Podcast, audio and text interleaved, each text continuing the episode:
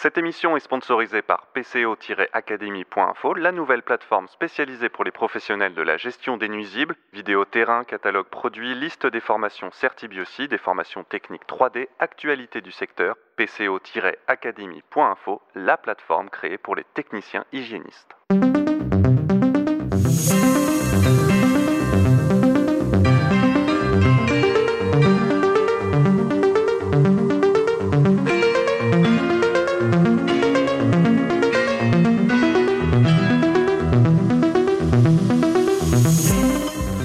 Bonjour à toutes, bonjour à tous. Vous écoutez Les Petits Rats d'Amelin, une émission proposée par le site amelin.info et réalisée par le Poste Général. Un podcast consacré à toutes les petites bébêtes qui vous embêtent, aux parasites plus ou moins envahissants, plus ou moins rampants, plus ou moins résistants. Bref, ici on parle nuisible. Alors ouvrez grand vos oreilles, prenez des notes, car les informations qui vont suivre pourraient bien vous éviter le pire.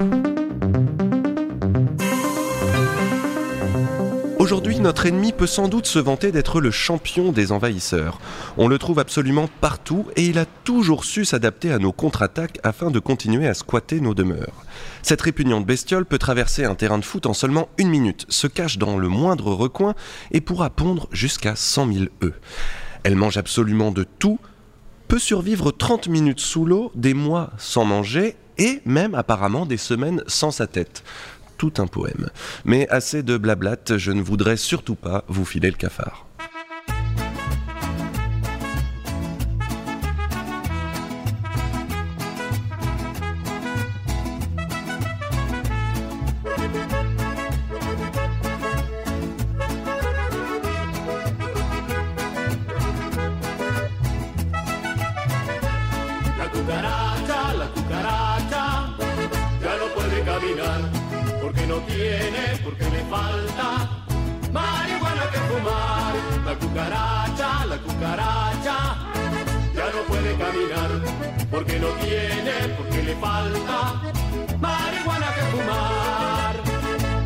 Autour de la table, nous avons la chance d'avoir deux experts du cafard. Et d'abord, Gilles Priss, sur le terrain des nuisibles depuis plus de 30 ans et maintenant formateur et auditeur pour la société Edialux.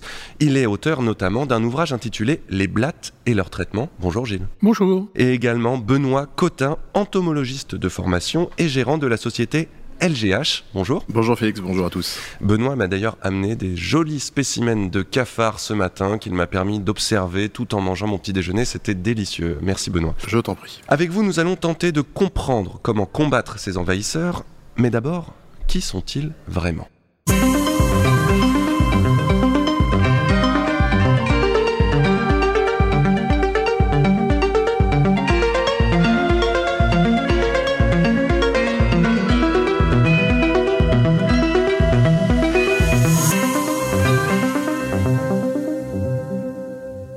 Alors, messieurs, mettons-nous d'emblée d'accord sur un point. Les termes cafard, blatte ou cancrelat sont synonymes. Vous choisirez donc le nom qui vous plaira pour désigner cet insecte de l'ordre des blatéoptères, apparu sur Terre il y aurait plus de 350 millions d'années, vous me corrigerez si, si j'ai faux. On en compte environ 6000 espèces différentes dans le monde, pourtant seulement 4 d'entre elles vous intéressent. Lesquelles et pourquoi, Gilles? Donc la blatte germanique, Oui, la blatte orientale, oui, la blatte américaine, oui. la blatte rayée, on appelle également blatte lapone. Ok, donc il n'y en a euh, aucune qui est française en gros. il n'y en a aucune qui est française d'origine. Non, la, bl- enfin, la blatte lapone, c'est l'ectobus. La Ectobus. blatte rayée, c'est blatte des meubles. Blatte des meubles. Ok. La- enfin, après, voilà. Il y a La plein. lapone, la lapone, c'est- ça, dé- Alors, c'est ectobus. ça, dépendait, ça dépendait des articles. On est, On on l'a- est d'accord, Benoît, sur les quatre espèces qui, qui nous On est d'accord sur les quatre espèces qui peuvent, qui sont qualifiées de commensales, euh, donc c'est-à-dire qui vivent à proximité de, des activités humaines, qui vont ce côté anthropophile, qui vont profiter des activités humaines. Et en France, en tout cas, ce qui est sûr, c'est que dans le monde, c'est toujours très difficile de définir le nombre d'espèces, mais en France, il y en a 27. Et il y en a quatre qui sont vraiment euh, compliqués, donc euh, comme l'a dit Gilles, la germanique, l'orientale, l'américaine et la. Et après, on a d'autres espèces de blattes qui s'appellent entre autres des ectobus, ecto extérieur, bus qui vit, et qui vont parfois rentrer dans les habitations et qui peuvent euh, porter un peu le doute sur euh, certains applicateurs ou certaines personnes. Est-ce qu'il y en a une particulièrement de ces espèces qu'on risque de croiser ou est-ce que c'est vraiment équivalent Plutôt la blatte germanique. La blatte germanique qui représente 95% des infestations en milieu habitat. C'est surtout la germanique, encore que le chiffre est sujet à caution, il est un peu ancien. C'est la plus petite. Hein. Des trois, oui, des trois premières. La blatte rayée est plus petite que la germanique. Après, effectivement, la blatte rayée, c'est quelque chose qui est vraiment très anecdotique, mais qu'il faut quand même maîtriser parce que quand un technicien euh, tombe sur une blatte rayée, euh, il est un peu perturbé. Enfin, je pense qu'on le verra par la suite. Mais la blatte germanique, en tout cas, chez nous, oui, ça représente 80-90% euh, de nos interventions de désinsectisation contre les blattes. C'est Linné qui lui a donné son nom, donc en 1760 et quelques, et qui a juste considéré que cette blatte avait été observée dans la partie du Danemark et donc euh, c'est pas embêté, il l'a appelé euh, Blatta germanica au tout début. Alors qu'est-ce qui nous permet d'affirmer là aujourd'hui que cet insecte est un nuisible? Parce qu'a priori, moi je l'aime bien. Bah, il, y a, il y a plusieurs types de nuisances. Euh, il y a déjà une nuisance sanitaire. Cette nuisance sanitaire, elle est que la, blatte fait ce qu'on appelle un peu de la phorésie, c'est-à-dire qu'elle va transporter des bactéries, des virus, des champignons, des, quelques parasites, des autres parasites. Et donc ça, il y a, une vraie nuisance. Quand la blatte vient consommer le morceau de pain qu'il y a sur, euh, sur, le, plan de travail, à ce moment-là, elle va polluer la, denrée qui pourrait être ingérée ensuite par, l'humain. Ça, c'est le premier point. Il y a aussi un problème d'allergènes. On sait, alors il y a des rapports qui sont faits par l'OMS, par des allergologues, mais il y a il y a une population qui est réellement sensible aux, protéines de, de, blatte. Pour l'asthme hein, notamment. Pour l'asthme, oui. alors ça dépend des populations, mais on considère qu'il peut y avoir entre 4 à 40% des populations sensibles déjà asthmatiques qui sont aussi sensibles à, euh, à ces protéines de, allergènes des blattes. Donc euh, voilà. Et euh, ce qu'il faut savoir en plus, c'est qu'une fois qu'un foyer est infesté de blattes, c'est très difficile après d'aller éliminer les crottes, les, restes de poils de blattes. Ça, c'est des éléments qui vont rester euh, dans, l'habitat. Et donc l'allergie va pouvoir se prolonger malgré le traitement, malgré l'éradication totale de ces blattes. L'étude américaine, l'étude Isaac, qui dit qu'au niveau des allergies en milieu domestique, c'est beaucoup plus imputable aux cafards qu'aux acariens. Donc les acariens ne seraient que pour 10% dans des cas d'allergie d'après cette étude. En ce qui concerne les germes, petit additif, donc quand ils viennent des ordures ménagères, ils nous communiquent leurs ectogermes, donc les germes qui sont sur l'extérieur de leur exosquelette. Mais vu leur mode de consommation, donc ils consomment toujours des, denrées qui sont relativement un peu moisies. Donc souvent, nos denrées sont obligées de les mâchouiller, de les recracher, de les remâchouiller, de les recracher pour pouvoir les ingérer. Donc ils peuvent nous communiquer aussi leurs endogermes, les germes qu'ils ont à l'intérieur. Donc doublement, double punition pour nous. Donc des transmissions de, bactéries, hein, de, maladies.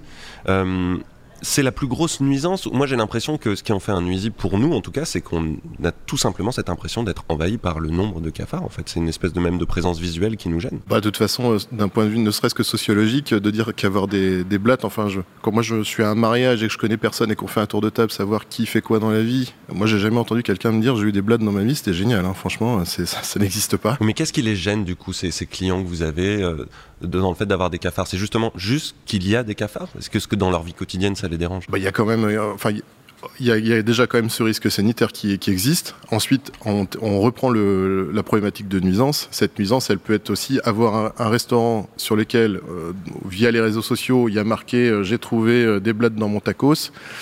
c'est pas quelque chose qui soit très vendeur. Donc ça, S'ils sont un inspecteur de la DDPP, de toute façon, euh, il leur fera savoir qu'il n'y a pas lieu d'avoir des cafards. Quelque part, c'est quand même des nuisibles déclarés soumis à lutte obligatoire hein, par le Code de la santé. Hein. Et pourtant, j'ai lu que, a priori, rien à voir avec l'hygiène à proprement parler, la présence de cafards ou de blattes. Alors là, ce qui est sûr, c'est que la saleté ne va pas entraîner, ne va pas engendrer une, présence de blattes. Ça, c'est, on revient à ce moment-là sur une théorie qu'on appelle la théorie de la génération spontanée, où on avait mis à mal cette théorie tout simplement en prenant deux bocaux qui étaient remplis de, viande, un fermé, un autre ouvert. Dans celui qui était ouvert, il y avait des, larves de mouches, des asticots. Dans l'autre, il n'y avait rien. Et donc, on a, on a dit, la viande ne donne pas euh, ces mouches.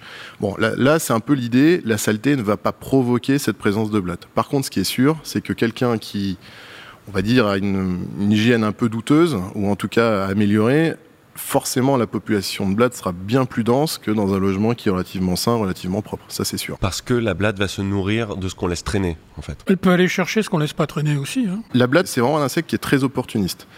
Elle a ce côté grégaire, voire pré-social pour certaines espèces, c'est-à-dire qu'elle va vivre en groupe, elle va être planquée par exemple sous un évier, et puis elle va partir euh, fourrager, c'est-à-dire aller chercher de la nourriture.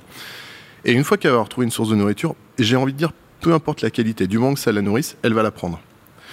Et à ce moment-là, il y a d'autres blattes qui vont venir, il y a ce qu'on appelle un, phénomène de recrutement, et d'autres blattes vont venir manger sur cette, cette, même source de nourriture. On a fait des essais, par exemple, où on met une blatte en train de manger et la même source de nourriture à droite, on libère une blatte, celle-ci va obligatoirement, ou très souvent majoritairement, là où il y a déjà des blattes qui sont en train de consommer. Donc ça va augmenter cette, ce phénomène de, de, de, pollution de denrées, de, de phénomènes visuels. Mais qu'est-ce qui va faire que des, des cafards euh, vont s'installer chez moi? Est-ce qu'il y, y, a des raisons euh, du coup qu'on peut éviter? Est-ce qu'il y, a, des, des points explications? chauds qui sont les locaux vides d'ordures à peu près dans toutes les résidences. Le, le local vide d'ordures est essentiellement à surveiller. Partant de là, ça peut diffuser. Et le local vide d'ordures, il peut être touché lui-même par le réseau d'égout, lui-même par, euh, par le, les rotations du camion. Donc quelque part, on peut être tous sujet à ça, ne serait-ce que s'il y a un local, un local, un local poubelle. Quoi. Un lien avec l'extérieur, en fait. Réseau d'égout, oui. Réseau d'égout, sans doute. Alors, Pardon, oui, là c'était effectivement ça, c'est pour euh, l'américaine et l'orientale qui, qui, sont, Mhm. qui fréquenteraient euh, les, les, les réseaux d'eau usée, donc c'est comme ça effectivement qu'on va l'avoir. Blade germanique, vous n'en trouverez pas dans la nature, hein. ça c'est pas possible. Mhm. Aujourd'hui, c'est, euh, elle, est, elle est cosmopolite, elle est ubiquiste, elle est partout sur la planète. Enfin, en tout Là cas en France métropolitaine, exactement. Là, mais en France métropolitaine, vous ne trouverez pas de blatte euh, dans la nature. Donc elle est avec nous quoi qu'il arrive, mais comment elle arrive chez moi? Par quelqu'un d'autre qui l'amène Depuis le voisin? Ouais, ça c'est quelque chose qui est assez classique. Euh, effectivement, des fortes populations dans un appartement. Je vais, je, mon, mon voisin, mes blattes, euh, comme toute espèce euh, animale ou végétale, hein, ça a besoin de, de découvrir de nouveaux territoires. Il faut pérenniser l'espèce et pour ça, on va coloniser de nouveaux territoires. Et ben, l'appartement qui est à côté va, faire partie de ces nouveaux territoires. Et puis les zoothèques peuvent être transportés. On a des problèmes avec les meubles. On ne se rend pas compte. On achète des meubles. Autant on peut faire attention pour les punaises, on est très attentif. Autant un meuble qui va être rempli de de cafards, on n'y fait pas très attention et on transporte des, des infestations comme ça. Donc, tech euh, pour blatterie orientale américaine. Rappelons que la, la, la germanique porte son otec, c'est la seule blatte d'ailleurs à porter son otec. Elle s'en libère deux, trois jours avant. Quand elle a un autre sac d'œufs qui est prêt à faire féconder, on dit qu'elle s'en libère avant. Ouais, ça c'est. Euh, je pense que ça c'est encore un, un, débat parce que effectivement c'est les petites larves qui vont commencer à s'agiter, qui vont commencer à dire on est prête à sortir, qui vont commencer à faire bouger cette ootech. Il va y avoir à ce moment-là des petites valves à l'intérieur de, de, la femelle qui vont se libérer et le va tomber. Et c'est vrai que alors, dans la littérature, on, on, lit quelques minutes et on peut lire Deux, trois 24 heures. Après, voilà, c'est, je, je crois qu'en fait, le problème chez les insectes, et ça, c'est la réponse de l'entomologiste parce que c'est très facile de dire ça, c'est que vous n'avez pas de règles. Ce que je veux dire par là, c'est que en fonction des conditions de température, d'humidité, euh, de de des ressources trophiques, tout va changer. Une femme qui est, qui est, qui est enceinte, elle mettra 9 mois pour, euh, pour, pour accoucher. Et ça, en fait, tout simplement parce qu'on on régule notre température. Euh, voilà, ça, c'est une vraie question. Chez les blattes, chez les insectes en, en général, ces facteurs qu'on appelle abiotiques, non vivants, fluctuent tellement et donc vont modifier à chaque fois mes cycles de vie. Donc il y a une adaptation et euh, une, une, fluctuation de choses dans sa manière d'évoluer, de pondre, qu'on peut pas vraiment maîtriser, du coup une adaptation à avoir aussi de notre côté euh, sans cesse face à cet insecte. Euh, mais est-ce que le fait qu'elle se reproduise peut-être très vite, et comme je l'ai dit en introduction, avec beaucoup d'œufs, est-ce que ça en fait justement un, un nuisible particulier Elle fait beaucoup d'œufs, mais ne se reproduit pas forcément très vite. Hein. La durée du cycle du cafard n'est pas si courte que ça, elle est même très longue pour certaines espèces. Donc, et c'est même un gros problème dans l'étude des résistances. On a du mal à situer les résistances à cause de la durée du cycle qui ne nous favorise pas les études. Donc, Combien de temps euh, à peu près sur la durée du... Bah, la blatte germanique, euh, elle va mettre six mois à parvenir à l'état adulte à peu près, puis elle va vivre à peu près un an derrière, et c'est encore ah oui. beaucoup plus long pour les blattes orientales et les blattes américaines. Bah, alors, juste un petit truc, effectivement, on parle pas vraiment de, on parle vraiment d'OTEC. C'est vraiment une notion qui est importante. Et c'est là où justement où il y a plusieurs légendes urbaines autour de tout ça. Je sais pas, on aura peut-être l'occasion d'en reparler, mais cette OTEC, elle, elle, va avoir son importance. Elle va protéger les petits. Il faut imaginer donc une poche, des petits intérieurs, et c'est cette poche qui va s'ouvrir et qui va libérer à Tous ce moment-là, donc selon l'espèce, de 10 à les 40 pour, au plus pour la blatte germanique. D'accord. Et pourquoi euh, on, on, tu insistes comme ça sur le tech? Parce qu'elle est particulièrement résistante Parce que parce que sur la blatte germanique, le fait déjà de porter cette tech va éviter la prédation et le parasitisme sur les petits. Et en termes d'écologie, de, biologie, c'est déjà les prémices d'une mère qui commence à prendre soin de ses petits. Et donc on est, c'est pour ça que des fois on commence de, parler de présocialité chez, chez la blatte germanique, entre autres à cause de ce paramètre-là qui est important. Donc ça, ça, permet comme ça d'avoir des petits qui vont, euh, qui vont tout de suite naître larves et qui vont pouvoir aller vivre euh, à proximité de ses parents. Ça, c'est pour la blatte germanique. Pour les autres espèces de blattes, on parlait des zoothèques qui sont collées. Eh bien, justement, c'est ça qui est intéressant, c'est qu'une blatte orientale, par exemple, va coller son zoothèque sur une palette. Cette palette, elle va franchir des milliers de kilomètres. Et comme le disait Gilles à juste titre, euh, la maturité de cette ootech, elle va dépendre de la température et elle va aller jusqu'à, par exemple, 90 jours sur ootech de Blatt Oriental. Donc on imagine un container qui part euh, à, à, J0 et qui va revenir, qui va arriver à, à J plus 60. Et bien quelques jours après, cette ootech, elle va s'ouvrir. Et donc on va infester un nouvel entrepôt comme ça. Et ça, c'est une stratégie de, de colonisation de territoire. De déploiement, effectivement, sur de très grandes distances. Un dernier mot sur les cafards. Qu'est-ce qui en fait un champion de l'invasion et de la nuisance? Quelle force on peut citer rapidement C'est pas forcément un champion, je veux dire, il y en a d'autres. Hein. Oui, mais les champions à l'heure actuelle, le développement de la chenille processionnaire, du moustique tigre ou du frelon asiatique. Euh... Mais le cafard, qu'est-ce qui fait le, la force du cafard? C'est son opportunisme pour moi. C'est comme on a chez les rats ou chez les moineaux. C'est justement c'est des, des espèces qui vont pas être spécialisées dans une, dans une ressource trophique pure ou dans une niche pure. C'est euh, voilà une blatte germanique, c'est euh, il lui faut juste un milieu à peu près constant, de l'humidité mais pas forcément trop. Et voilà, et c'est parti. Le nombre d'individus, de toute façon, effectivement, le nombre d'individus euh, par génération est aussi un facteur assez favorisant. Gilles, en tant que formateur, puisque vous formez maintenant, après avoir été sur le terrain pendant de très nombreuses années, les chasseurs de cafards, quel premier conseil ou quel conseil essentiel vous donneriez à ces professionnels qui se lancent dans le métier? Donc on a de la formation obligatoire qui est aujourd'hui le certibiocide, donc un certificat d'État qu'on passe en trois jours. Pour pouvoir évidemment. acheter les produits biocides Sinon, on ne peut pas acheter des biocides professionnels si on n'a pas le certibiocide, donc ça c'est obligatoire. À l'heure actuelle, grosse disparité dans la, dispense des certibiocides, dans la mesure où de nombreux organismes de formation habilités, il y en a 54, euh, ils font ce qu'ils peuvent, il en faut. On n'est pas assez nombreux, les professionnels 3D de la formation de nos, nos techniciens, on n'est pas assez nombreux. Donc c'est très bien que des certibiocides soient accessibles dans des centres moins spécialisés, surtout des centres agricoles, avec des formateurs agricoles, mais qui auront sans doute pas donné la bonne formation au niveau des cafards à leurs, leurs apprenants. Donc, euh, Donc vers qui on se tourne? Donc, euh, il y a des organismes de formation professionnels, il y en a une certaine poignée, il y a Dialux, il y a l'ISTAV, il y a les innovations, il y a, euh, y a Deovia, enfin, il y a un certain nombre de professionnels aujourd'hui qui font des formations et auprès desquels on pourra trouver des formations cafards sans aucun problème pour être formé sur les cafards. On ne peut pas travailler sur les cafards sans bien connaître et les gènes et les espèces. Euh, un exemple type qu'on vient de citer là entre nous, c'était de dire, par exemple, on ne peut pas lutter contre la blatte orientale si on maîtrise pas bien le cycle de vie de la blatte orientale les zootechs peuvent mettre deux hein, peuvent mettre deux à trois mois à éclore, et si on leur oppose un gel qui a un mois de rémanence, donc forcément, quand les zootechs vont éclore, bah, il n'y aura plus de gel. Donc il faut adapter la bonne connaissance des produits, la bonne connaissance des espèces. Bon, dans le futur, le certibiocide est en train d'être révisé. Au 1er janvier 2023, on aura une deuxième version du certibiocide, avec d'ailleurs qui va se décliner selon plusieurs plusieurs variantes, le certibiocide, et on peut penser, là on attend, on a eu déjà, on nous avertit, on a eu les, projets d'arrêter, on attend vraiment l'arrêter pour voir le contenu du certibiocide, le référentiel, si le référentiel va explicitement nous obliger à parler de certains nuisibles, ce qui n'est pas forcément le cas à l'heure actuelle. On peut en parler, on peut ne pas en parler. Le référentiel du certibiocide actuel est vraiment très lâche. Peut-être qu'il va s'enrichir et obliger les apprenants à recevoir une vraie formation sur une nuisible les plus courants, on l'espère. Sinon, on peut acheter ton livre. Bien sûr. Qui est toujours en vente. Dans toutes les bonnes librairies. Bien sûr, on rappelle son titre. Qui est... Et Blatt et leur traitement. Et puis sinon, on peut passer un coup de fil à Benoît. Hein on peut oui. t'appeler Oui, si tu veux, oui. Ouais. En Nantes, Bordeaux, Toulouse. Bah voilà, je vais donner son numéro, 06. Non. on garde ça secret. Et on passe à la deuxième partie.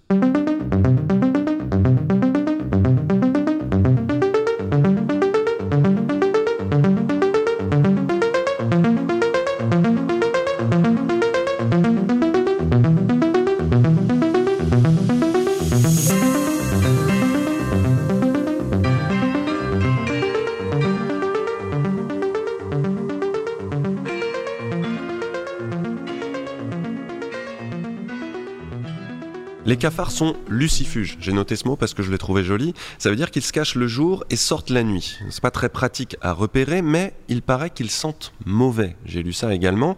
Est-ce que du coup je peux sentir l'invasion chez moi ou, à défaut, quels sont les signes qui vont m'indiquer la présence de cafards? Alors lucifuge, effectivement, c'est même ce qui a donné le nom euh, cafard, ça vient de l'arabe kafir, et qui veut dire euh, qui fuit la lumière. C'est un faux dévot, et justement la lumière c'est Dieu, et donc le, nom de cafard est, apparu comme ça. Donc effectivement, les blattes, elles sont lucifuges, elles sont plutôt euh, nocturnes. Et vous allez vraiment avoir cette odeur qui est très acre, euh, mais vraiment dans des cas de forte infestation. Enfin, je sais pas, Gilles, euh, je pense que tu me rejoindras là-dessus. Après, il faut vraiment avoir le nez sur. Euh, si, si j'écrase une, si je sens une blatte, oui, je vais avoir cette odeur un peu acre, un peu grasse. Mais sinon, euh, Moi, en tant que particulier, je vais pas sentir qu'il y a des cafards chez moi. Ils font des sécrétions, c'est que les sécrétions, elles marquent les aliments qu'ils fréquentent. Ça souille les aliments d'une part, mais ça les marque aussi d'odeur, ça on le sait.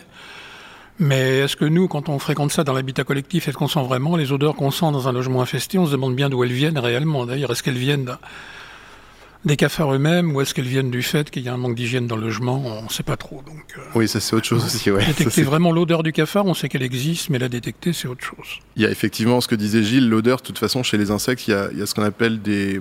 C'est un peu un, terme technique, mais ce sont des hydrocarbures cuti- cuticulaires, donc c'est des composés chimiques. Et ça, c'est quelque chose qui est très important chez les insectes et entre autres chez les blattes, justement, c'est c'est ça qui va permettre d'avoir des relations chimiques comportementales entre les individus. Donc cette odeur, elle, est, elle a forcément une odeur par définition. Alors, quel signe, moi, euh, je peux détecter chez moi? Les excréments? Les excréments existent, mais enfin, on voit les cafards. hein. Quand on est infesté, on finit par les voir. Ils C'est le la premier signe. hein. Mais C'est- ils vivent la nuit. Non, mais non, non, non, non, non, non, non, non. On en voit deux jours. Euh, Quand l'infestation est notable, on en voit deux jours. Donc, c'est si je vois un cafard la journée qu'a priori, il y en a beaucoup. Oui. Quand on en voit deux jours, on dit généralement ce qu'on disait quand on était sur le terrain. Quand on voit un cafard le jour, il y en a 50 derrière qui sortent la nuit. C'est le ratio qu'on se donnait. D'accord, un le jour, 50 la nuit. Après, sur, euh, effectivement, sur les, on trouve euh, des, petits, des petites crottes, des petits cacas, euh, que des fois les gens appellent des œufs. Donc on a bien vu qu'il n'y avait pas d'œufs chez les blattes, mais vraiment des œufs tech. Ces œufs, ça ressemble un peu à du marc de café. Et par exemple, quand on ouvre un placard et que au niveau de la charnière tombe une espèce de, poudre noire qui ressemble à du marc de café, je dis pas que c'est euh, de la blatte, mais ça, normalement, en tout cas, le technicien, un technicien formé, il doit dire il y a quelque chose qui là qui me gêne. Et donc on a soit cette, cette, cette poudre noire, ou alors on a des petits points noirs qui sont accrochés tout simplement parce qu'il y a des fesses, des crottes qui sont un peu plus sèches que d'autres. Et ça, justement, on reparle à ce moment-là de l'agrégation des blattes. Ces, excréments, ces caca, ça, ça, ça permet d'avoir cette agrégation des blattes. Ça leur donne une signature chimique qui leur dit venez là, on est bien ici. D'accord, et justement, tu disais dans les charnières, là, éventuellement des meubles, où est-ce que je regarde, où est-ce que le professionnel va regarder en priorité euh, Salle de bain, zone humide? Les salles de bain, les zones humides, ce sont surtout les endroits de passage, puisque c'est là où il y a les colonnes montantes qui distribuent l'immeuble, donc ça peut être des voies de pénétration, de migration. Donc on peut effectivement jeter un œil là, mais c'est pas là qu'on va forcément les retrouver. Les accumulations de crottes, voire d'individus de pontes, ce que les Anglais appellent des fecal focal, des focal fecal, fecal points, on va sans doute les retrouver ailleurs, dans des endroits plus proches de- des sources de nourriture et très dissimulés. Donc là, la cuisine peut être un bon endroit, dans un La armoire cuisine, de c'est cuisine. l'endroit de regroupement. De toute façon, on traite la cuisine pour quelle raison? En toute théorie, dans un traitement, on essaye de traiter les voies de passage. On se dit, si on met une goutte de gel ici et qu'il y a un cafard qui pénètre par une voie de pénétration, donc on va le flinguer avant qu'il infeste. Et on essaye de trouver les voies de pénétration, par exemple dans la salle de bain, hein, puisqu'il y a une colonne montante. Mais bien évidemment, il y a des voies de pénétration qui sont beaucoup plus diffuses que celles qu'on peut directement traiter. Et pour toutes ces voies de pénétration qui sont un peu diffuses, qu'est-ce qu'on fait On groupe un traitement dans la cuisine parce qu'on sait que de toute façon, ils vont finir là. Ils vont venir là. Donc quoi qu'il arrive, euh, c'est vraiment l'endroit qu'on traite par priorité. Mais en fait, théoriquement, le traitement devrait se consacrer à mettre une goutte de gel sur une voie de pénétration d'un cafard dans, dans les locaux protégés. Justement, on va parler traitement parce que c'est quand même ça qui nous intéresse, comment s'en débarrasser. J'ai lu que même une bombe atomique ne pourrait pas éradiquer euh, les blattes. Ah bon je- bref, sans aller jusqu'à la bombe H, moi j'ai j'ai trois solutions à vous proposer, vous me dites ce que vous en pensez. J'ai l'huile essentielle de lavande pour les faire fuir, j'ai la bonne vieille araignée, euh, notamment les scutigères pour les bouffer, et j'ai mettre de la nourriture au fond d'un vase pour les capturer. Euh, alors Benoît me regarde avec un air de me dire c'est n'importe quoi. La nourriture au fond d'un vase, on connaît, on a des pièges comme ça qui, je ne vais pas donner le nom commercial, mais il y a des grands pièges qui peuvent capturer jusqu'à 1000 cafards. Donc je suis pas très loin. Il y a un attractif dans le fond du piège. On n'a pas vraiment besoin de mettre une plaque de glu pour les coller, mais on le fait quand même pour pouvoir faire du comptage de l'identification. Et en fait, les parois sont tellement lisses que les insectes ne peuvent pas s'extraire du piège. Ça, on connaît. Et ça fonctionne. C'est même pratiqué pour les punaises de lit aussi. On connaît ce genre de piège, on le connaît. Et si oui, ça peut fonctionner, effectivement. Qu'est-ce que je mets au fond du vase? N'importe quoi On a dit que c'était opportuniste. Donc euh, dès, que, dès que tu vas avoir quelque chose un peu odorant, ça va venir tout de suite. Super. Mais ceci dit, il faut être vraiment conscient que la qualité du plastique qu'on utilise pour faire ce genre de piège, c'est vraiment top. Je veux dire, la rugo, au rugosimètre, euh, le piège, il est vraiment, vraiment lisse. Parce que les papates des insectes, ils peuvent agripper, euh, je sais pas si du verre ou, du, ou de la céramique. euh, je ne sais pas s'il Il s'extrairait très facilement du, du contenant. hein. D'ailleurs, ça me fait penser à une légende aussi souvent qu'on entend quand je t'entends, Gilles, où on dit les blattes viennent des tuyaux d'eau euh, parce que j'ai trouvé des blattes dans mon évier. Euh, la blatte ne sait pas nager, hein, elle va pas remonter l'eau usée, elle est tout simplement euh, restée capturée dans, ce, dans, dans l'évier, elle n'arrive pas à remonter. hein, c'est tout simplement pour ça. hein, parce que Elle ne ça, on l'entend remontera pas euh, Non. dans mon évier. Vous avez quoi de mieux à me proposer, Benoît T'as quoi mieux à me proposer que mes bonnes vieilles solutions de grand-mère? Alors dans les sociétés de 3D, on a évidemment toute une, boîte à outils avec plein de, plein de choses euh, en fonction bah, du taux d'infestation déjà, ça c'est quelque chose qui est important. Euh, donc de nul à très infesté. Et après évidemment le, le, le- le produit qui est le plus utilisé dans notre profession, c'est le, le gel insecticide. Un gel insecticide, c'est quoi? C'est une matrice alimentaire, donc euh, clairement de la bouffe pour blatte, et dans lequel il y a un insecticide. Et donc l'idée, c'est je mets des petites gouttes de ce gel, la blatte vient le manger, elle ingère en même temps le toxique, l'insecticide, la substance active, et elle meurt. D'accord, et elle le rapporte aussi à ses congénères éventuellement? On peut en rapporter. Il y a, du, il y a, du, il y a de la trophalaxie. On, on cite un peu de trophalaxie. On dit qu'ils vont nourrir. Phénomène où un insecte en nourrit un autre. Ça se passe beaucoup chez les fourmis. On l'évoque pour les blattes, mais à mon avis, c'est pas prouvé. Quoi. Il y a pas... Ouais, alors Puis ça, il y a- moi, je m'aventurerai pas là-dessus. hein. Mais j'ai lu aussi que comme il y en avait un qui mourait, les autres pouvaient aussi le bouffer. Oui, donc, alors par euh, contre, effectivement, il y, a des, il y a de la coprophagie et de la, nécropo- et de la nécrophagie. Donc, coprophagie, manger le caca, et nécrophagie, manger les morts. Et là, effectivement, on a à peu près des taux d'incidence. Il y a eu des études qui ont été faites où on a, selon les, les, les produits, entre 10 et 30 de, ce qu'on appelle d'effets domino, d'effets d'abattage, d'effets boule de neige. euh, Enfin, voilà. C'est d'autant plus intéressant que les larves ne sortent pas forcément beaucoup des nids, beaucoup moins que les adultes. On voit beaucoup d'adultes, on voit finalement peu de larves qui restent euh, abritées, protégées. Et donc, avec essentiellement le phénomène de coprophagie pour beaucoup de gel, on réussit à toucher les larves au nid, qui restent au nid, on réussit à les toucher puisqu'elles bouffent donc les crottes, les déjections des adultes. En ce qui concerne les phénomènes de nécrophagie, c'est-à-dire manger non pas tout le cadavre, mais au moins les extrémités, les cercles, les antennes, les pattes, ça peut marcher si le gel est systémique, c'est-à-dire si le gel imprègne vraiment, certains gènes imprègnent vraiment l'insecte qui en a avalé, à ce moment-là, oui, par nécrophagie, le gel a imprégné l'exosquelette du, cafard qui en est mort, et ceux qui se nourrissent de ce cafard peuvent effectivement mourir, et parfois même, la société BASF évoquait pour cette synthèse une action à plusieurs générations d'affilée, donc le premier cafard peut tuer d'autres cafards à plusieurs générations. Mais ça, c'est peut-être un argument commercial. Toi, Gilles, tu confirmes que le gel, c'est ce que tu utilises le plus couramment dans le traitement? J'ai traité avec mes petites mains des dizaines de milliers de logements au tout début, on avait des produits liquides. J'en ai gardé une sensibilisation pulmonaire des- qui commence à s'estomper. Donc là, tu parles de pulvérisation. Voilà, pulvériser des produits liquides. On est bien d'accord. On disait, on allait, on pouvait pas se permettre de mettre des protections respiratoires. Dans la mesure, on pouvait pas aligner 60-70 logements par jour répartant chaud avec une cartouche respiratoire, c'était impossible. Donc tu te protégeais pas? Non. Et surtout quand on annonçait à nos clients que c'était pas dangereux. Parce que sur Ouais. les avis de patage, on disait il n'y a pas de risque. C'est sûr que Voilà. si on dit que c'est pas dangereux et qu'on arrive avec un masque, euh, Maintenant, avec de bien meilleurs compliqué. résultats, non seulement on n'incommode pas les clients, mais on protège les opérateurs. donc pas de doute pour toi, le Ah, gel, euh, c'est la panacée. On a besoin parfois d'utiliser en complément des produits comme des lacs insecticides qui s'imposent certaines fois dans des cas très particuliers, mais le gel s'impose. Alors pourquoi on continue à vendre autre chose que le gel? Bah, quand tu rentres dans un appartement et que il y a, euh, tout à l'heure on parlait du côté lucifuge des blattes, mais que là les blattes, t'es en plein jour et que ça court partout sur les murs, que tu as des amas, des agrégats de blattes au plafond, euh, traiter au gel, au début ça va être un peu compliqué. Donc on va faire une espèce d'abattage en faisant une pulvérisation et on peut utiliser un fumigène en même temps. Et après, on refera euh, à la deuxième intervention, on fera une, un traitement au gel, et puis on pourra peut-être une troisième intervention, mais sur des cas de grosses infestations, on peut, on peut effectivement utiliser cette pulvérisation. En sachant que de toute façon, euh, petit rappel aussi, parce que le gel, c'est comme on l'a dit, il y a une matrice alimentaire, et donc on peut pas utiliser, on peut pas pulvériser un produit et mettre un gel en même temps. C'est-à-dire que je vais, euh, je vais nuire quali- à la qualité gustative de, de mon produit. Et ça, ça me fait penser quand même à quelque chose qui est important, c'est que on fait des fois des traitements au gel et les gens me, nous disent ah bah juste après votre passage j'ai fait un grand ménage de printemps j'ai tout nettoyé j'ai bien utilisé tous mes désinfectants j'ai bien mis mon petit côté d'a- d'aérosol ça c'est quelque chose qui est à bannir il faut il faut le rappeler à nos clients Et on a un autre produit qu'on n'a pas évoqué, ce sont les lacs insecticides qui sont maintenus au catalogue malgré leur aspect un peu suspect pour l'ANSES et tout. Parce qu'une lac insecticide, finalement, c'est quoi? C'est une peinture transparente. Certes, on va pas repeindre les, les, les locaux qu'on traite, mais qui peut s'imposer à partir du moment où on a des infestations en masse et très peu d'endroits où mettre des gouttes de gel. Et je pense à des locaux vides ordures très infestés. On peut très bien laquer les parois du local vide ordure pour avoir un très fort abattage.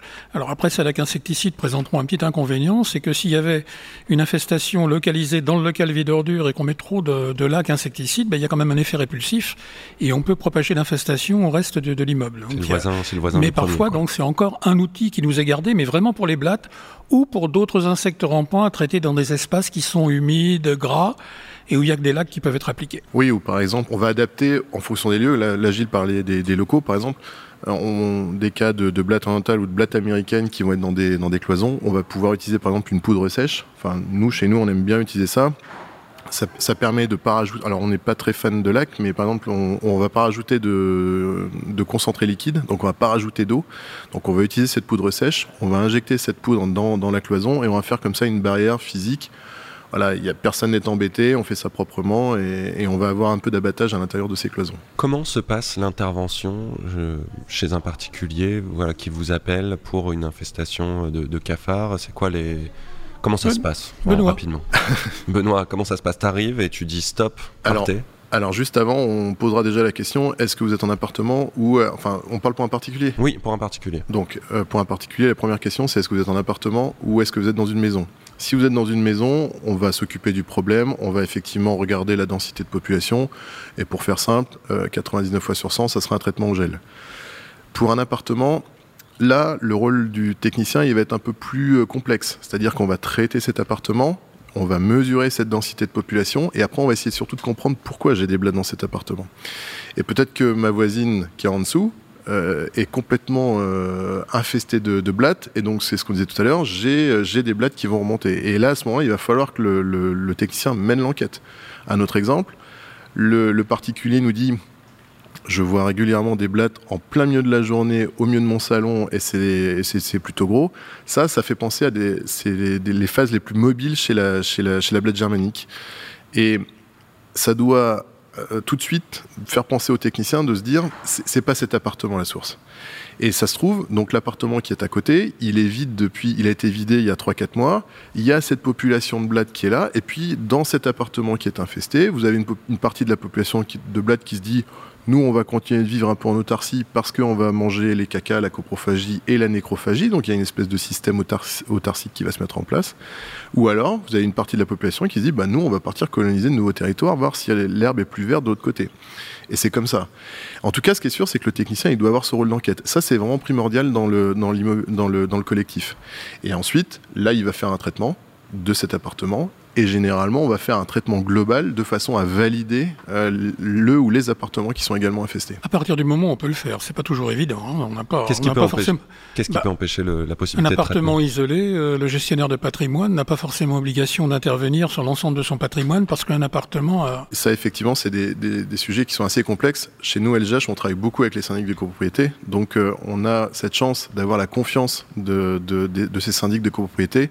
Euh, clairement, le client nous donne un peu les clés de la partie parasitaire. Et donc, c'est là où nous, on, effectivement, c'est effectivement, je, rejoins Gilles, c'est plus, certainement plus compliqué, par exemple, sur des bailleurs sociaux avec plus de, plus de logements. Il y, a- beaucoup de paramètres. euh, C'est quelque chose vraiment. Ça, ça fait partie d'une des difficultés de notre métier, de rentrer dans les appartements. En fait, il n'y a pas de traitement obligatoire en France. C'est un nuisible déclaré soumis à lutte obligatoire, mais d'abord, les particuliers ne sont pas obligés d'ouvrir leurs portes. Même s'il y a en place un traitement global de la résidence, un particulier peut laisser sa porte fermée au prétexte qu'il fait lui-même le traitement et on ne peut pas lui reprocher de le faire lui-même. Sans vérification? Non, sans vérification aucune. Et un bailleur n'a pas obligation de mettre en place un traitement collectif sur l'ensemble de ses résidences, c'est pas une obligation. Souvent ils le font parce que c'est marqué dans le règlement intérieur. Vous prenez par exemple Paris Habitat, enfin des grands, des grands organismes publics de, de HLM, c'est marqué dans le règlement intérieur et quand on signe le règlement intérieur, a priori on s'engage à participer aux interventions euh, générales de désinsectisation. Cependant, malgré tout, la porte peut rester fermée au prétexte qu'on le fait soi-même et qu'on n'a pas besoin des techniciens qu'on envoie. Donc ça pose là un vrai problème. C'est en France c'est comme ça, en Angleterre c'est tout le contraire. Les gens sont obligés d'ouvrir, mais en France on, on est dépendant de ça. Quelle est l'autre ou les autres grosses difficultés pour euh, vous quand vous intervenez? Est-ce qu'il y a des, des points noirs comme ça euh, qui peuvent faire échouer des interventions? Alors sur la partie immobilier, on en revient. C'est effectivement c'est des, des protocoles qui sont pas respectés. par le particulier particulier qui va on arrive, ensuite voilà, on arrive d'autres produits. Donc déjà chez des gens où bah, c'est du syndrome de Diogène, c'est ce genre de choses où c'est du nettoyage qui, qui, laisse clairement à désirer. Ça c'est problématique. Rentrer dans les logements, des mauvaises applications de produits. Euh, des applications de produits qui sont euh, qui n'ont pas d'AMM. Enfin, on parle de craie chinoise, d'acide borique et de lait concentré. Ça, c'est tous ces mélanges-là. Et puis également le fait que le nombre de passages annuels dans l'habitat collectif n'est pas forcément très adapté à la rémanence de nos produits. Nos produits, disons, dans les meilleurs des cas, des bons gels peuvent tenir, aller sur le terrain. Je dis pas en laboratoire, parce qu'en laboratoire, les fabricants, ils vont annoncer des durées incroyables. Mais sur le terrain, un bon gel peut durer les deux à trois mois. Ce qui supposerait que tous les deux à trois mois, on repasse pour remettre du gel. Dans l'habitat, oui, c'est court. Dans l'habitat social, dans l'habitat social, passer tous les 2-3 mois à partir du moment où ils sont très infestés, il n'y aurait pas trop de problèmes, mais là, il n'y a pas assez de sous peut-être pour financer telles opérations. Et si on va en copropriété, euh, où il y a quand même beaucoup moins, beaucoup moins de problèmes en copropriété, c'est pas tellement que les gens voudraient pas payer pour ce genre de prestations, c'est qu'à la fin on les emmerderait à passer quatre fois par an alors qu'ils n'ont pas de cafard. Donc on est le calibre, on a failli faire un, à la chambre syndicale, il y avait un groupe de travail qui s'était consacré au tout départ à définir des niveaux de cahier des charges de manière à aiguiller un tout petit peu les responsables techniques des, bailleurs sociaux pour pouvoir faire un choix. Là, je veux, parce que je connais bien ma résidence et son historique, là, je veux un passage par an sans garantie, deux passages avec garantie. On voulait leur proposer justement des niveaux et leur expliquer pourquoi ils pouvaient taper dans les niveaux. Et ce groupe de travail qui a été évoqué, je crois, il a pas, il a pas, il s'est pas réuni, mais ce serait une chose à faire. Mais il faudrait le faire d'office en travaillant la main dans la main avec l'UNFO HLM et pas, pas tout seul dans notre coin à la Chambre syndicale, je pense, c'est mon avis, en, impliquant l'UNFO HLM pour définir effectivement des niveaux de cahier des charges qui leur permettent de nous faire des CCTP dans leurs appels d'offres qui tiennent la route. Parce qu'à l'heure actuelle, des gens, des sociétés, bon, pas mal peut-être des margoulins, mais des gens très honnêtes, quand on voit arriver le CCTP d'un appel d'offres, on se dit mais qu'est-ce que je peux faire avec un tel... Euh, voilà. Moi j'ai vu un... J'ai vu un cahier des clauses administratives particulières qui définissait donc des, des niveaux de pénalité et qui disait vous devez intervenir dans les 48 heures suite à une alerte de notre part, et si le problème n'est pas résolu dans la semaine, vous allez prendre tant de pénalité. Et le client qui m'a appelé, qui n'était pas très au fait des cafards, il venait de se prendre en 6 mois 13 000 euros de pénalité, et j'ai dit, mais ça tient pas la route avec des zoothèques qui vont éclore tous les, toutes les trois semaines ou tous les machins, euh, le problème ne sera pas résolu en une semaine, c'est pas possible. Donc encore peut-être un manque d'information aussi auprès des bailleurs, auprès des, propriétaires, auprès des, des, syndics. Oui, et puis après sur le, la problématique bailleurs sociaux, on a quand même des prix euh, qui défient toute concurrence. Mhm. Euh, moi j'ai déjà vu des avis de passage de, sur des, des, des enfin, pour des habitations sociales où l'avis était marqué à 10h35, début de l'intervention, fin de l'intervention 10h40 pour, euh, pour 8 logements. Donc là, il va falloir m'expliquer quand même comment un technicien peut aller au dernier étage, frapper à toutes les portes, euh, faire le traitement. Bon, alors évidemment, il y a une des difficultés, c'est le taux de pénétration. On fait jamais 100% euh, des, des, logements, mais là, il y a quand même un souci aussi. Oui, l'idée que, comme tu disais aussi, il faut un travail d'enquête et qu'il y a un peu de temps à passer sur le terrain pour comprendre ce qui se passe. Donc, finalement, là, on comprend que c'est pas forcément le produit la base du problème dans ces échecs, c'est plutôt une méconnaissance et l'accession au lieu d'infestation. Mais quand même, on va parler un peu des produits parce que dans la lutte contre les blattes, on a un peu parfois l'impression d'être un petit David contre Goliath. Euh, et justement, le fameux gel. Merci, merci Gilles qui m'applaudit en silence. Benoît, lui, se contente de, se moquer de moi pour mon jeu de mots foireux. Euh, il y a un fameux gel, le gel Goliath. Vous savez, ces petits points jaunes, hein, je crois. C'est ceux-là, ces petits points jaunes qu'on vient poser chez vous. Euh, comme pour tous les gels. Voilà, comme pour tous les gels. Mais moi, j'ai vu ça chez moi et je me demandais à quoi servent ces petits points jaunes. Il y a des blancs, des jaunes. Hein. Il y a des points blancs des fois, il y a des points jaunes. Oui. Ce gel Goliath va disparaître hein, bientôt. Euh, ce gel va disparaître de la circulation et on va se poser la question que faire après la disparition de Goliath dans cette troisième partie?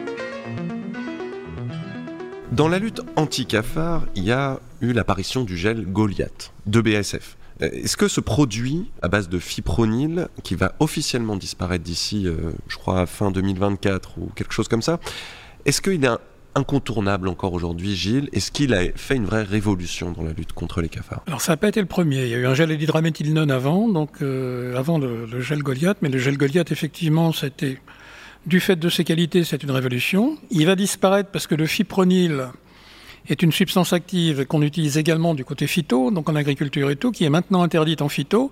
Et BASF ne va pas maintenir des fabrications de fipronil pour formuler uniquement des produits biocides. Il n'y a pas assez de tonnage. Ça coûte donc trop pour cher. ça, voilà. Donc ça va disparaître à cause de ça. C'est bien dommage parce que effectivement, le gel, le fipronil lui-même était très intéressant. C'était quand même euh, quelque chose qui nous permettait d'avoir une très très belle action sur les cafards par ingestion avec assez peu de toxicité, avec beaucoup de stabilité. Et le gel en lui-même, là, le gel peut être maintenu. Un BASF peut maintenir la matrice avec toutes ses qualités en y incorporant une autre substance active. C'est une possibilité. Mais au jour d'aujourd'hui, on en parlait encore en réunion lundi, on est encore à demander à BASF qu'est-ce qui va se passer après le Goliath, que va-t-il arriver, et BASF ne souhaite pas nous répondre maintenant. Je pense qu'ils ont déjà bien anticipé, il n'y a pas de raison, ils ont bien anticipé, mais ils nous répondront pas maintenant. Mais pourtant, il y a d'autres produits que le, que le gel Goliath, Benoît. Alors moi j'ai rarement, hein. j'ai rarement utilisé le Goliath et j'ai en fait pour moi le- le- la problématique du gel c'est vraiment euh, bien le bien le poser. Euh, il y a, il faut vraiment que l'applicateur soit formé pour moi, aller être capable de penser Blatt, de vivre Blatt et de se dire c'est là, moi si j'étais Blatt c'est là où j'irais. Et là on va on va mettre cette petite goutte de gel Tu justement. m'inquiètes un peu là, Benoît. Ouais, bah, c'est des choses comme ça, je, je te montrerai. Donc il faut penser Blatt, c'est-à-dire Il faut mettre penser Blatt, il faut, il faut se considérer lucifuge, il faut, il faut se dire si, si moi je vivais en groupe, où est-ce que je me mettrais? Donc voilà, donc euh, j'ai mon joint de carrelage qui est un peu défectueux derrière, ça c'est pas mal, tu vois, on est au-dessus du lave-vaisselle, il fait chaud, ça c'est bien ça. Donc là, tac, je mets un point de gel ici.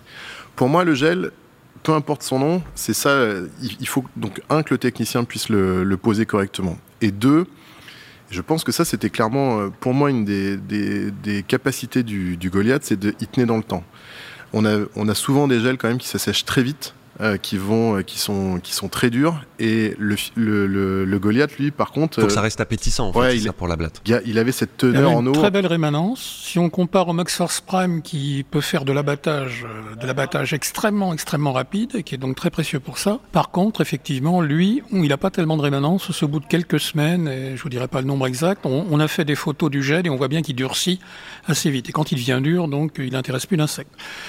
Le fipronil, donc le gel Goliath avait quand même quelques avantages. Donc d'une part, effectivement, une belle rémanence, belle attractivité, une bonne fiabilité. Les gens ont toujours pu compter dessus jusqu'à certains problèmes récents, mais c'est un problème de fabrication. Et surtout, si on le manipulait bien, c'était assez difficile à faire, mais c'était de ce gel qu'on travaillait avec les plus petites gouttes. On faisait vraiment des toutes petites gouttes. Donc un nombre équivalent de gouttes, c'est toujours le nombre est toujours équivalent pour tous les gels sur un, sur un appartement, toujours le même nombre de gouttes, on est bien d'accord donc si le gel Goliath semblait assez cher à l'achat, on faisait beaucoup plus de gouttes avec une cartouche, donc il n'était pas plus cher, mais l'avantage de faire de toutes petites gouttes, c'est qu'on peut les dissimuler. Donc quand on peut les dissimuler, on les abrite des retombées de poussière, des retombées de graisse, des aérosols utilisés par les occupants des locaux, bien d'accord Et en plus, au niveau sécurité, c'est hyper sécurité, on en parlera. hein. Tous les gels comme ça, cet amipride, c'est tout très très sécurisé, il n'y a pas de problème.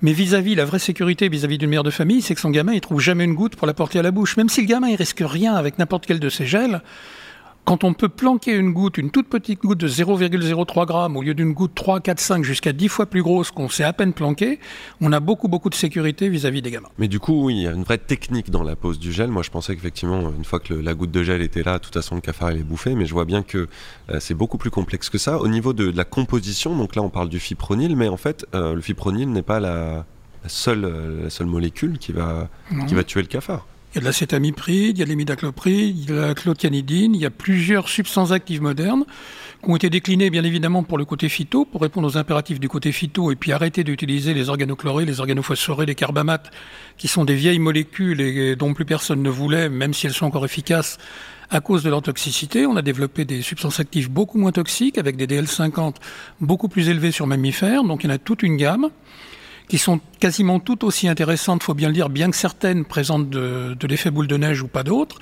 Il y a même un gel qui contient de l'indoxacarbe, et l'indoxacarbe, c'est un précurseur d'insecticide, donc en fait, euh, il n'est pas du tout toxique, et il se transforme en insecticide à l'intérieur des voies digestives des insectes sous l'effet des enzymes digestives des insectes. Donc il y a beaucoup, beaucoup, beaucoup de choses très pointues.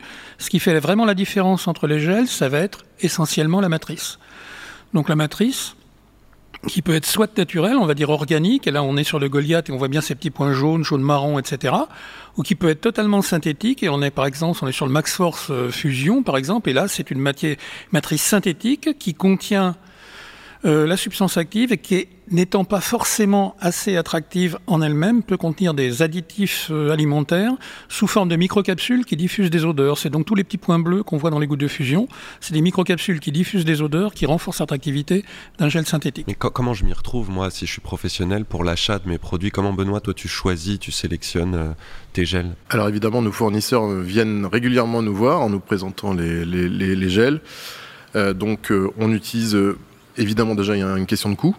ensuite on met en phase un peu d'essai ces gels. Ces gels on va les essayer, ils vont être peut-être trop liquides, trop durs à sortir. c'est des choses qui, vont être testées un peu chez nous. Voilà, et puis après, de façon un peu empirique, nous, par exemple, je sais qu'on traite beaucoup au Max Force. Ça, c'est quelque mhm. chose. On a, on a plutôt de bons résultats. Après, voilà, chaque, chaque société, moi, je me souviens d'une ancienne société où j'étais, je devais tester des, des gels une des choses que demandaient les techniciens, c'était de pouvoir projeter le gel euh, quand, euh, pour pouvoir le, le, le, projeter derrière un frigo, par exemple. D'accord. D'accord, oui, il y a une question de praticité. Oui, euh, bon, c'était pas très, c'était pas très clean, mais bon, c'est, enfin voilà, chaque, chaque entreprise assez, assez, euh, son cahier des charges. Voilà. On a d'autres critères, par exemple, autant BASF que Bayer vont s'attacher à fournir au moins deux gels de manière à pouvoir faire de l'alternance de substances actives pour éviter les résistances dans le futur. Si on va en agroalimentaire, par exemple, il y a des gels. Alors des gels en agroalimentaire, on va plutôt utiliser des, des matrices synthétiques parce que les gouttes sont blanches, beaucoup plus euh, hygiéniques dans les milieux agroalimentaires. Mais on va aller jusqu'à utiliser des germes qui ont reçu la certification HACCP, alors je vous rassure, certification HACCP, c'est un truc complètement privé, c'est une boîte anglaise qui donne des labels HACCP, mais non seulement ils vont labelliser euh, certains gels parce que c'est des matrices synthétiques blanches, c'est joli, blanches à point bleu, et également parce que dedans il n'y a pas d'allergènes. D'accord. Voilà, donc en milieu agroalimentaire euh, notable, les usines agroalimentaires, on va utiliser ce genre de gel, ça on n'y coupe pas. On va pas forcément les mettre en œuvre dans tous les milieux, genre restauration collective et tout, parce qu'il n'y a pas lieu d'être. On maîtrise suffisamment la sécurité des gels pour ne, pas causer aucun risque euh, aux aliments, mais malgré tout, on peut être amené aussi à les utiliser à cause de, ce genre de propriété. Et il y a l'importance, comme, comme tu le citais là, de, de, faire une rotation, c'est-à-dire d'utiliser différentes substances, j'imagine, pour pas que le cafard puisse s'habituer ou ou générer une, euh, une résistance à certains Oui, parce qu'on parle aujourd'hui d'aversion glucose, qui est quelque chose qui est connu en plus depuis des dizaines d'années. Hein. L'aversion glucose, c'est connu, je pense, depuis le début des années 90, à mon avis. Euh, mais oui, l'idée de toute façon de faire une rotation des gels, c'est de modifier les substances actives et puis évidemment, comme le disait Gilles aussi, c'est euh, modifier la matrice alimentaire. Ça, c'est quelque chose qui est important. Cette aversion au glucose, elle n'a aucun lien avec l'insecticide, avec la substance active. Elle a un lien avec la matrice. Donc c'est ça qu'il faut changer. Il faut changer le gel pour changer la matrice et la substance active. D'accord. Donc euh, il y a en fait une stratégie, une connaissance plus large que juste je choisis un gel, je l'applique. Il y a, il y a l'idée de pouvoir varier ce qu'on va utiliser et de contrôler aussi que ça fonctionne bien. On peut utiliser, enfin par exemple chez nous, on va utiliser euh, un type de gel en préventif. Quand on va arriver sur du curatif, on va appliquer un autre type de gel. Tu vois, donc c'est et puis ça se trouve dans, dans 6 mois, 12 mois, on va on va nous présenter un nouveau gel qui nous semble satisfaisant et qui euh, et qui est euh, je sais pas deux fois moins cher donc euh, bah là, pourquoi pas prendre ça? Si en plus la matrice et la substance active est différente, on, regardera. On pouvait avoir plusieurs gels. On pouvait avoir le Goliath parce qu'il est effectivement très fiable. On pouvait toujours compter dessus et l'avoir pour des cas un petit peu difficiles. On avait des difficultés à retourner, par exemple. On pouvait prendre un gel beaucoup moins cher pour des cas, on sait, on passe une fois par an, mais c'est une résidence qui n'a pas de problème. On pouvait avoir, je l'ai cité, le Max Force Prime parce qu'il voulait faire un énorme effet d'abattage, mais on savait très bien que derrière, il fallait revenir avec un autre gel plus rémanent que le Max Force Prime on avait des tas, des tas de, possibilités. On pouvait aller jusqu'à, mettons, en tournant autour de ces quatre, de ces quatre pôles, on pouvait avoir jusqu'à quatre gels dans la boîte à outils du, prestataire. C'était possible. Est-ce qu'il y a des gels euh, aujourd'hui euh, On parle de plus en plus d'environnement, on le dit à chaque émission. Euh, des gels un peu alternatifs avec peut-être des matières actives plus naturelles? Est-ce que ça existe? Est-ce que c'est en cours? Est-ce que vous en entendez parler? Qu'est-ce que vous en pensez éventuellement? On va dire que c'est en cours. Il y a donc des, matières actives euh, avec des toxines qui élevées en, des toxines de bactéries élevées dans des réacteurs et tout. Et ils sont incorporés dans certains gels. On va dire que c'est le début. Pour moi, j'aurais quelques remarques à faire là-dessus. C'est pas, pour moi, c'est il y a encore, euh, mais c'est un début. Donc ça mais est-ce que... Gilles, toi, tu sens que c'est une demande qui monte de la part des clients? Non, pas forcément. Benoît, toi, tu, sens que c'est quand même un peu là où on va se diriger, d'avoir des trucs qui, apparaissent moins chimiques, peut-être moins oui, ça c'est sûr qu'on euh, avait des entreprises avant qui s'appelaient euh, chimie quelque chose. Euh, aujourd'hui, ça c'est, on, est un peu dans une période de greenwashing. Hein. Clairement, il faut, on est plus dans une politique RSE. enfin, donc, je, là, ce qui est sûr, c'est que les gels aujourd'hui dits bio ou je ne sais quoi, effectivement, c'est c'est un peu en phase test. Ensuite, il faut rappeler quand même que ça doit être bio, euh, ça peut être dangereux aussi. hein. Il, y a les- il y a des produits bio qui sont euh, Oui, tu me bien parlais de plus l'arsenic euh, la nicotine, très on en parlait aussi. euh, évidemment, ça, ça tue des milliers de gens chaque année. Il y a un gel bio qui semble comme ça méchamment sympathique parce que bio, mais quand on regarde l'influence, il faut faire des très grosses gouttes pour avoir la même action que des petites gouttes d'autres gels d'une part, et cette très grosse goutte de produits bio, bah, finalement, quand on regarde euh, le nombre de gouttes qui pourraient avoir un effet euh, important sur les, sur les enfants qu'on avalerait, bon, on s'aperçoit que c'est ce gel-là qui est le plus, qui est le plus suspect dans la Oui, il faut se méfier des effets marketing Voilà. aussi de certains gels, quand on fait des calculs de nombre de gouttes, on arrive à des nombres dans le genre euh, plusieurs centaines, plusieurs milliers de gouttes avant d'avoir un effet sur un enfant. Et certains gels bio comme ça, il en faut à peine plus de 100. Donc euh, ça pose un petit problème au niveau sécurité quand même. Et sortir du gel, il y a des, il y a des, des- des pistes pour euh, faire autre chose que le traitement par gel ou alors euh, complémentaire des choses. J'ai j'ai vu des, des- des idées de traitement au laser. Bon, c'est très expérimental, mais est-ce que vous, il y a des choses comme ça qui peuvent euh, arriver? Non. Le gel pour vous, c'est, ça restera a priori le plus efficace. Alors j'ai vu aussi cette étude sur ce chercheur russe à, l'université Oui, d'Édimbourg. ça sur Hamelin.info. Exactement. Mais non, pour l'instant, enfin, à ma connaissance, je, te regarde, Gilles, euh, moi, j'ai pas connaissance. Le gel, ça a quand même vraiment révolutionné notre métier. Euh, on, utilisait des lacs insecticides, des choses qui sentaient quand même très fort. hein, Enfin, euh, voilà. On est passé sur du gel qui est, c'est, hyper léger, ça se transporte facilement, ça s'applique facilement. Il suffit juste de nettoyer un peu son pistolet. Euh, c'est- hyper pratique, quoi. Je veux dire, euh, et puis, et puis euh, techniquement, ça, si c'est bien fait, il y a une vraie efficacité. En règle générale, je vais parler un petit peu, je vais dire du bien des Dialux, mais c'est pas tellement pour faire de la promo, mais en règle générale, on essaye toujours, toujours, toujours d'être à la pointe des innovations, parce qu'il le faut, parce que demain, la preuve, hein, donc la situation actuelle prouve bien qu'il faut, qu'il faut évoluer. Et s'il y a des choses qui se sont présentées pour d'autres types de nuisibles, je peux quasiment affirmer qu'aujourd'hui, au niveau des blattes, il n'y a rien qui s'est vraiment présenté. Euh, on va au salon américain ou NPMA, on va au NPMA pour voir un tout petit peu tout ce qu'ils préparent, parce que toutes les nouveautés, c'est là-bas. Euh, Il n'y a rien vraiment de nouveau, surtout au dernier salon, il y a rien vraiment de nouveau, et surtout pas au niveau des blattes. Donc on s'accroche au gel. Bah, je crois qu'on a fait. Alors, oui, vas-y.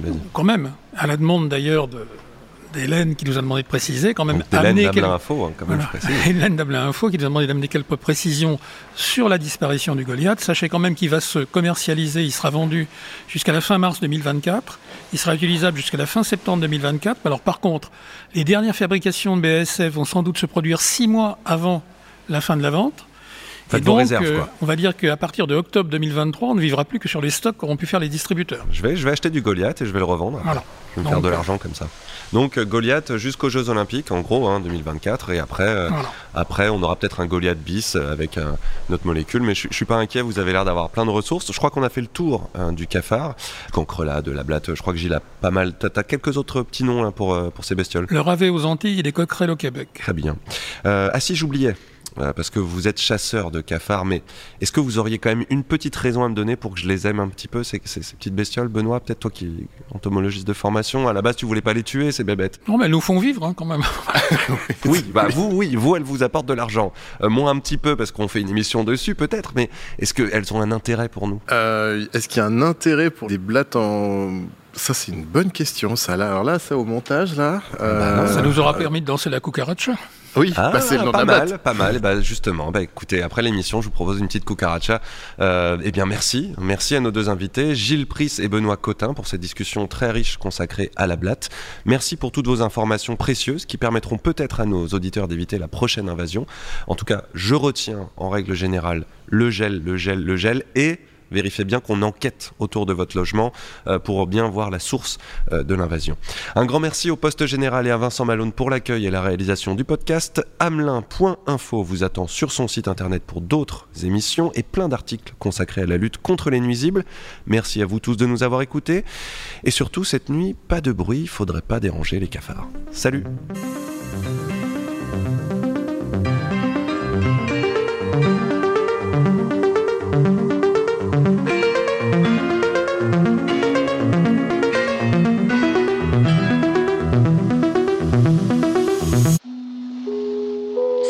une émission du Poste Général.